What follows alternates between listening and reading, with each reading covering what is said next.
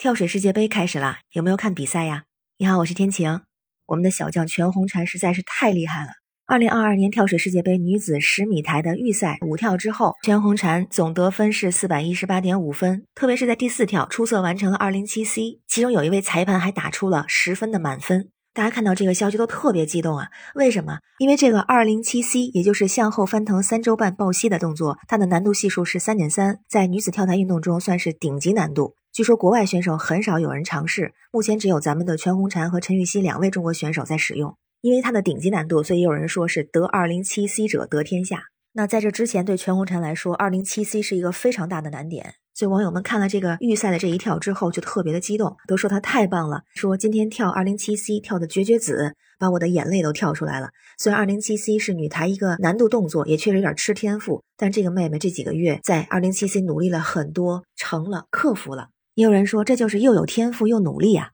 看了这个新闻之后，我和身边的朋友也在讨论这个问题，又聊到关于天赋的事情。感觉大家在一个方面的观点还是比较一致的，就是天赋必须有努力，天赋很重要，努力更重要。那全红婵就是一个很好的例子。而在体育界、艺术界，好像大咖明星都是这样，包括中国跳水梦之队的其他的伏明霞呀、郭晶晶，其他领域的，包括我们说谷爱凌，都是有天赋，又加上超级的努力。但是呢，同时大家也在讨论，是不是其实天赋普遍存在？发现大家的观点不是特别一致。那有一部分人就认为天赋只存在于少数人之间，有的人说只有百分之一的人具有天赋，也有人说最多有百分之二十的人具有天赋吧。那同时也有另外一种观点，就认为其实人人都有天赋，只是有的时候我们可能没太注意或者没有发现。在我印象里头，好像一般会说我们家孩子弹琴特别有天赋啊，一听就能弹出来，听完就不忘，或者说我们家孩子在乒乓球上面有比较大的天赋，球感特别好。所以一开始感觉在我印象里头，很多时候说到天赋都是在艺术和体育方面。但是后来有一种新的说法，其实我还挺认同的，就是天赋这个东西不只存在于艺术、体育方面，当然像语言啊或者其他领域也都有。但它其实也不只存在于这些具体的某个领域当中。有一个观点我觉得非常好，天赋并不在于你在某个方面做到最好，而是在于它对你自身有什么影响。那同时我想到一本书，这是一本绘本。这个绘本呢，可以是小朋友来看的，我觉得大人看看也是很有意思，叫做《人人有天赋》。这里面其实讲的是一个班级参加天赋比赛的一个故事，其中呢就观察了班级同学中的不同的场景，比如说假期旅行啊、课堂、运动会、晚间休息、操场、海边、派对、博物馆。那在这些场景里头呢，通过不同学生不同的做法、不同行为，去观察他们截然不同的一些天赋，而且这些天赋真的是表现在很多细节和方方面面。比如说，在这个派对里头，有的孩子就活跃气氛，有的是负责设计布景，有的打扫卫生。然后在运动会上呢，有的孩子刷新了记录，有的是为伙伴加油。在睡觉之前，有的孩子会专注的看一本小说，有的会想一想怎么让我的卧室变得更漂亮。所以这里面展示的一个观点，我觉得就非常有意思，就是天赋不是在艺术、体育等等，在某些特定的方面的能力，而是自身那种让自己在某个方面体现出来的不同的优势和特性。很多人说我没有什么天赋啊。如果是按这样的观点来看，其实是没有完全的认识自己。其实每个人可能都会有天赋。比方说，有人特别喜欢撸猫撸狗，有的人特别喜欢小孩子，然后喜欢买鞋、爱玩或者喜欢网游。那如果把这些喜欢的事情拓展成事业来做，会得到什么呢？当然，这个可能不一定和挣钱有关系，但一定是幸福快乐的，一定是越来越开心的。如果遇到什么困难，也很可能是愿意积极面对去解决的自己喜欢的事情。如果这样来看，呃，喜欢撸猫或者喜欢打篮球、喜欢唱歌跳舞、喜欢物理化学，如果是指简单的针对人的爱好来说，好像也没有什么本质的区别。那其实这也是我们的一种与生俱来的天赋。那同时我们就会想到第二个问题：如果我们真的找到了自己这个天赋，可能就是很普通的这些点，发现真的是我所擅长的东西，那这样一定会成功吗？之前也看到过一篇文章，我觉得说的也非常有道理，就是好像我们平时就喜欢把普通人的天赋表达成擅长，把这些取得杰出成绩的人的天赋称作真的天赋，所以这就是为什么有人说只有百分之一的人才有天赋吧。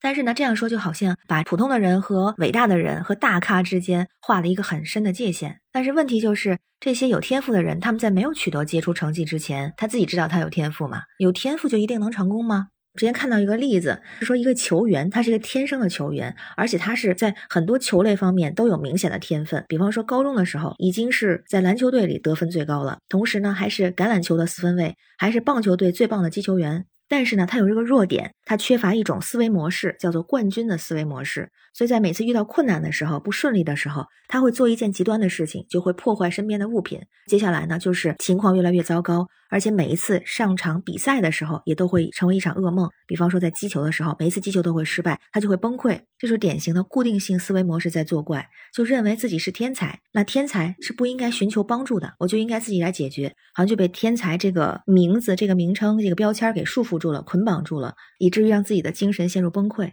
那后来呢？他是怎么解决这个问题的呢？队友给了他很高的启发，因为他的队友和他比没有那么好的天赋，队友的头脑中没有失败的概念，只有努力的，只有改变的概念。但是就这个球员，他为什么这么折磨自己？就是他认为我是失败的，失败的概念种得很深。所以这个时候，他明白了人的思维模式好像比天赋更加重要。那有了这样的思维模式之后呢，他就意识到了很多成功是取决于努力，是取决于做事的方法，而不是天赋。那接下来自然他带领他团队取得了非常优异的成绩。那还有说到天赋和成功的故事，一定会想到中国古代的一个故事，就是王安石的那个商仲永。方仲永呢，他可以说是天赋异禀。他出生在一个农民的家里，在五岁的时候，笔墨纸砚都没见过的孩子，突然说要用笔写诗，而且他写出来的诗真的是文理清晰，很有看头，所以大家把他叫神童。来请客的，来花钱求字儿的，就是络绎不绝。家里人就乐坏了，到处拉着这方仲永呢出去应酬赚钱，就不让他学习了。结果是什么呢？一年一年长大，再看这个方仲永，天赋全无，叫做泯然于众人矣，变成了一个非常普通的人。所以这个故事还挺经典的哈，他就告诉咱们，天赋是很宝贵的，而且我们每个人都会有天赋，有自己那个独特的点天赋。但是如果是有了天赋，不好好的珍惜利用，不好好的学习努力，那天赋也是会改变的。或者是说，当以后我们再想用的时候，那个其实已经消失了，它不是我们什么时候想用就能重新捡起来的。那就像全红婵，就像网友为什么感动？如果他只有天分，停留在那里不突破自己，那可能已经有了很好的成绩。但是他还在不断的挑战，去挑战那个对他来说非常有难度的二零七 C。他在不断的努力，他在把自己的天赋发挥到最大的程度。那当然也有人说，在这其中会付出一些比较极端的这样的努力。自己是觉得，对我们自己来说，发现自己的那个小小的点天赋，把它发挥出来，不需要走什么极端的路线，只要加以努力，克服困难，努力的学习和前进，就可以点亮自己的一个灯，照耀自己的小宇宙。不知道你是不是同意哈？也欢迎给我留言，我们可以讨论一下。我是天晴，这里是雨过天晴，期待你的关注、订阅、点赞和分享，非常感谢你的支持，让我们每天加油，每天好心情，拜拜。